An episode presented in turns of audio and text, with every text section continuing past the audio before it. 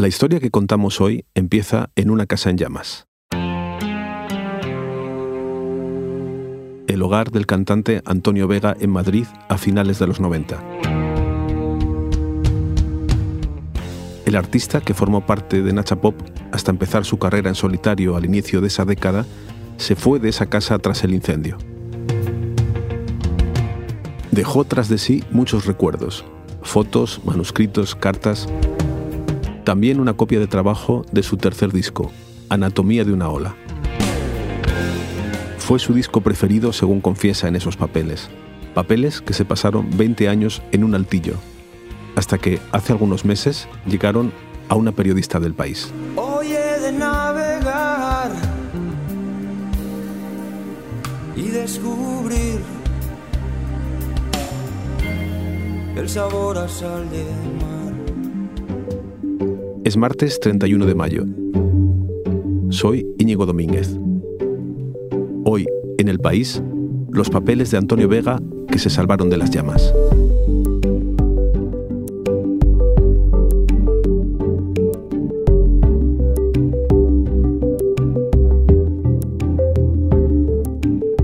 La periodista que encontró todo este material de Antonio Vega, que era desconocido hasta ahora, es May Montero, que es una compañera del periódico. Hola May, ¿cómo estás? Hola Íñigo, muy bien, muchas gracias. May, cuéntame la historia de cómo conseguiste estos papeles. Pues hace unos meses eh, me llamó una persona que quiere conservar el anonimato y me dijo, lo primero que me dijo fue, ¿conoces a Antonio Vega? Y yo le dije, sí, claro, eh, por supuesto que lo conozco. Y me dijo, bueno, pues hace muchos años eh, yo guardé una serie de, documentos de él porque entendí que tenían algún valor, que bueno, estuvieron a punto de quemarse en un incendio. Antonio Vega vivió en muchas casas, eh, entre ellas esta en Río Rosas, en Madrid. Y nada, bueno, estas cosas se rescataron de ese incendio, se guardaron por si él en algún momento pues las reclamaba o bueno, las buscaba de nuevo y nada, pues nunca pasó, no volvía por ellas y después pues nada, se guardaron porque esta persona entendió que tenían algún valor.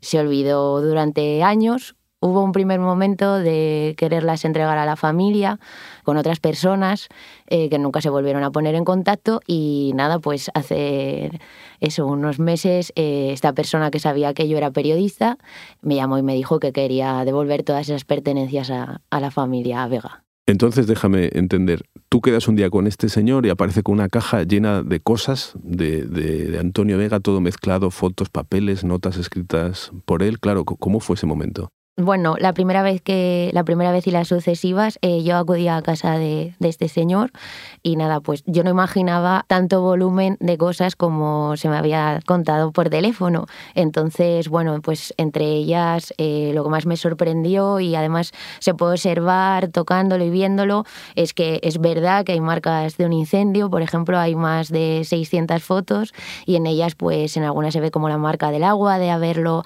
apagado, aparecen viajes con Nacha Pop, en plan, por ejemplo, a Reino Unido, Alemania, Bruselas, de Antonio Vega con su familia, sus hermanos, cuando eran pequeños, él solo, escalando. Y luego, bueno, hay muchísimas páginas, cuadernos, en las que se ve cómo evoluciona su proceso creativo. O sea, eh, se ve cómo cambia la letra de una canción, un verso, cambia una palabra. Esas páginas también están como pues algunas pisadas, otras se conservan mejor. Mike, después de lo que me has contado, veo que tienes cosas que me has traído y me muero de ganas de verlas yo también. Así que enséñame algo, por ejemplo, estas fotos, enséñame alguna foto. Mira, por ejemplo, esta foto eh, en la que aparecen Antonio Vega y su primo Nacho García Vega, pues fundadores de, de Nacha Pop. Están los dos como en un descanso dentro de un estudio de grabación.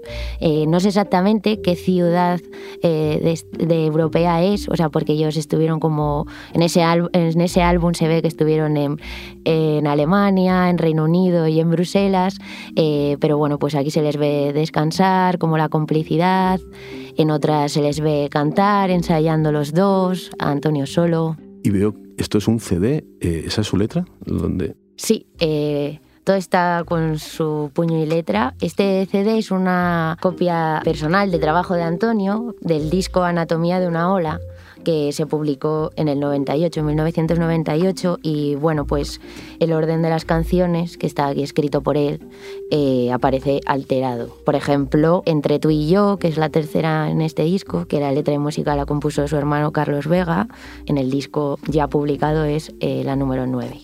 Sí, es un CD TDK, de estos que uno grababa en casa, ¿no? Sí. May, lo que alucino un poco es que Antonio Vega se le quema la casa, se le quedan ahí sus cosas y, no vuelve a por ellas, ¿no? Yo creo que, vamos, mi opinión, Antonio lo dio por perdido, ¿no? Al ver que esa casa, pues en esa casa había un incendio y bueno, según me cuentan, pues eh, sus familiares, ¿no? Las personas que más lo conocieron, como su hermano Carlos, tenía poco apego a lo material, eh, no hacía mudanzas y cuando se vivió en muchas casas y cuando se cambiaba de casa, eh, todo lo que estaba ahí lo dejaba. De hecho, cuando se lo cuento a Basilio Martí, que fue uno de sus músicos y también es compositor, me lo contaba así. Pues cuando me hablaron de, del hallazgo de estos tesoros de, Antonio Vega, lo primero que pensé es que no los atesoró él, porque yo creo que Antonio era de las personas más, desordenadas que he conocido. Y, y cuando él se mudaba de una casa a otra, eh, se mudaba él, pero solía dejar montones de cosas en, en, en, las casas antiguas, ¿no? Sí que se llevaba pues sus guitarras y sus, sus objetos relacionados con la música, el ordenador y tal, pero dejaba mucha, mucha carga detrás y, y yo nunca le vi nunca le vi con bolsas de fotos ni, ni, ni álbumes. Nunca le vi mover ese tipo de objetos. Yo creo que alguien lo tuvo que hacer por él, ¿no? Pero bueno, me alegro mucho de que, de que así haya sido. ¿Y luego has hablado con la familia de Antonio Vega? ¿Le has devuelto el material tú como te pedía este señor? Sí, bueno, después de estudiarlo todo y ver pues bien los cambios en las canciones y demás, eh, llamé a su hermano Carlos Vega, que es como una de las figuras más importantes de su vida y nada, lo primero eh, lo llamé al teléfono móvil en plan, hola, eh, Carlos, eh, Carlos Vega, el hermano de Antonio Vega, y él me dijo, sí, sí soy yo. Le dije, bueno, tengo eh, una persona me ha llamado y me ha contado todo esto, eh, me gustaría devolvértelo y nada, ese mismo día quedamos a tomar un café en el que le enseñé un, una pequeña muestra y, después ya volví y se lo entregué todo. Y que, que te dijo, se quedaría muy sorprendido, ¿no? Emocionado también. Sí, se, emocionó, dijo que era muy importante para él tener esto de, su hermano, que no tenía tanto, ni tanto de su puño y letra y todas esas fotos, las reconocía como auténticas porque era como, bueno, esto es de, Antonio y no hay duda. No sé si tanto sorprendido, sino como emocionado y recuerdo una frase que no se me olvidará nunca, que me dijo, ten cuidado, Antonio es muy adictivo, ¿no? Por el enganche de eso, de todo su pasión, sus temas y haberlo, haber estado sumergida estudiando eso un tiempo. ¿Y has tenido cuidado o ha sido adictivo para ti? Ha, ha sido adictivo. Ahora mismo, vamos, bueno, ya, ya era fan de, de Antonio Vegano, todo el mundo lo conocemos, pero bueno, a partir de ese momento, pues sí, han sonado sus canciones en mi casa día tras día. También entiendo que como periodista, claro, te llega todo esto, pero aparte de tu admiración inicial, habrás tenido un momento de intentar comprobar, bueno, si es verdad o no, o si, si, si es auténtico.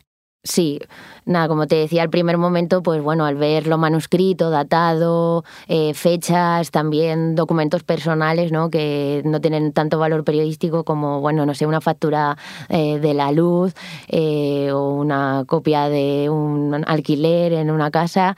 Y después, pues bueno, he tenido que comprobar todas esas letras, en plan una a una, subrayando los cambios, en plan con lo que ya estaba publicado o estaba considerado inédito inédito, tanto, pues no sé, está por ejemplo en el archivo de la Biblioteca Nacional, como en un libro que publica la editorial de mi page, que se llama Y si pongo otra palabra, que resume la forma de trabajar de, de Antonio Vega y irlo viendo pues una por una, así muchas veces. ¿Y qué otras cosas hay en ese disco que no hemos oído? Porque hasta ahora solo hemos oído el disco que, que se publicó. Y aquí hay cosas distintas. ¿Qué, ¿Cuáles son? Bueno, entre eh, esas peculiaridades que encuentro en, sus cuadernos, las páginas, revisando todo, eh, una de las canciones que más veces aparece es eh, Mi hogar en cualquier sitio, que forma parte del disco Anatomía de una ola. Y esa canción aparece, no sé, en ocho o diez páginas en las que él va cambiando frases. Por ejemplo, alcé la vista y dije claro, que es una la tercera frase que aparece en la canción publicada. Él pone al principio en mi país reconquistado. El día más inesperado, vi redimidos mis pecados Alcé la vista y dije, claro, volví a estar de vuestro lado. Estoy seguro que él tenía más claro que, nadie eh, cómo iba a ser su disco, porque luego era un verdadero inquisidor con su, con su trabajo, ¿no? Y con el nuestro. Pero él lo tenía muy claro, muy claro. Y yo creo que él estaba sobre todo en los últimos discos estaba más, más orgulloso de ellos. Y eh, Anatomía de una ola siempre me decía que era su disco favorito y el mío también, que fue, fue un disco muy, muy doloroso y muy intenso de hacer. Estuvimos, le dedicamos muchísimo tiempo, pero yo creo que al final es un trabajo precioso y me gusta que, que siempre dijera eso, que, que era su disco favorito. Y aparte de todos estos papeles de composición y de los discos, eh, también hay notas más personales, imagino. Sí, la verdad, las más llamativas y muy bonitas de leer, íntimas, eh, son dos cartas de amor a Marga, Marga del Río, que fue su segundo gran amor, después de Teresa Lloret, su primera mujer con la que pasó 18 años. Él siempre lo, decía así en, en las entrevistas. Y nada, bueno, en estos documentos pues se ve como eso, su admiración, su amor hacia ella, que falleció en, 2004 y que lo dejó totalmente destrozado. De hecho, dedicaría un disco más tarde a Marga. Mira, por ejemplo, tengo aquí una de las cartas, te puedo leer unas líneas. Abrí los ojos, sobresaltado, me incorporé. Todavía tembloroso sentí mi corazón latir deprisa. Miré a mi alrededor y todo estaba en calma. Otra vez la pesadilla, pensé, el mal sueño de perderte sin reconciliar el sueño cerré mis ojos y reproduje tu figura en la mente. Un día cualquiera no sabes qué hora es. Te acuestas a mi lado sin saber por qué. ¿Cuál de las dos era la chica de ayer? Pues ninguna, la verdad. Eh, Chica de ayer, esa canción que no se sabe, es un misterio a quién se la dedica, eh, nada, no está dedicada ni a su mujer con la que se casó Teresa Lloret, ni, ni después a, su segundo amor amarga. Lo que sí se sirvió de otras cosas para componer canciones, otras inspiraciones, ¿no? como eh, la física, la matemática, los planetas.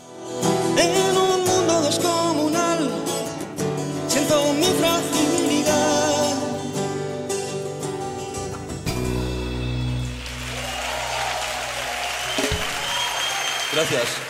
Bueno, Íñigo, te he traído también como un collage, una muestra de sus apuntes. Eh, entre esos documentos eh, hay fórmulas matemáticas, las leyes de movimiento de, Newton, porque bueno, a él le apasionaba la astronomía a un nivel matemático, la física.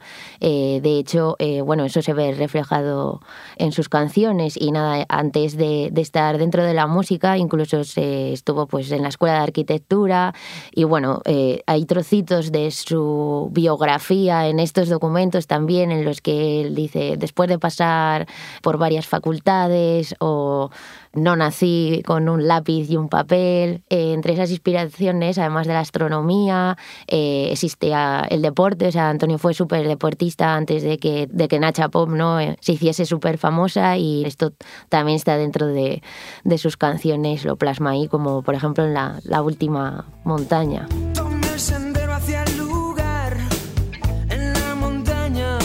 Sí, antes has dicho que escalaba y me, ha llamado la atención y te lo quería preguntar. ¿Él, escalaba entonces? Sí, era muy aficionado a la escalada.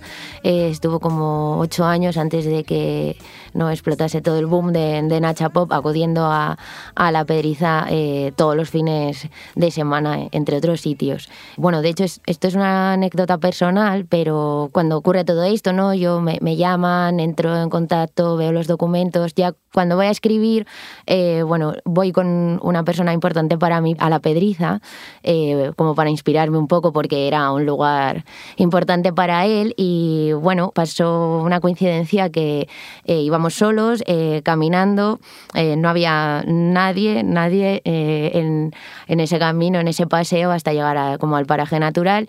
Y yo le dije a esta persona, estaría bien que ahora mismo sonase una canción de Antonio.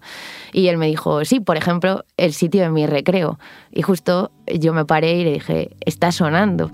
Donde nos llevó la imaginación, donde con los ojos cerrados se divisan infinitos campos. Y bueno, era, era un albañil, ¿no? Tenía su radio puesta, pero bueno, esto sucedió como mientras decía esas palabras germinó la semilla del cielo azul.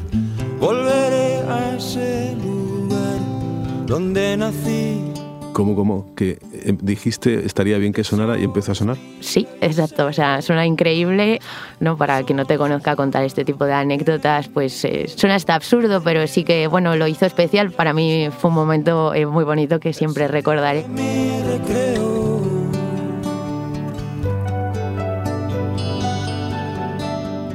es bonito que siga sonando después de su muerte, ¿no? que murió en 2009, han pasado ya 13 años y todavía lo recordamos. Y bueno, este señor al final de la historia se habrá quedado contento de, de haberte dado esto y que se haya por fin cerrado el círculo y que vuelva a su familia todo este material. Sí, la verdad que, bueno, eso, él no buscaba una recompensa y siempre ha querido como que todo fuese anónimo, pero sí como contento de que llegase, pues, pues bueno, pues a sus legítimos dueños, ¿no? Que lo disfrutasen, que pudiesen verlo y nada, pues bueno, él, y desprenderse de, aquello que al final, pues, eh, no era suyo. Eh, bueno, además, eh, está muy contento de todos estos meses de espera, ¿no? Porque esto ha, sido un trabajo un poco extenso, de que al final salga en el país, porque es un lector fiel y de hecho él tenía la ilusión de que se contase en el dominical, como lo llama eh, el país semanal. Bueno, y lo hemos contado y aquí también hemos hablado de ello y hemos escuchado tu historia tan bonita. Pues muchas gracias, Mai. Muchísimas gracias, Íñigo.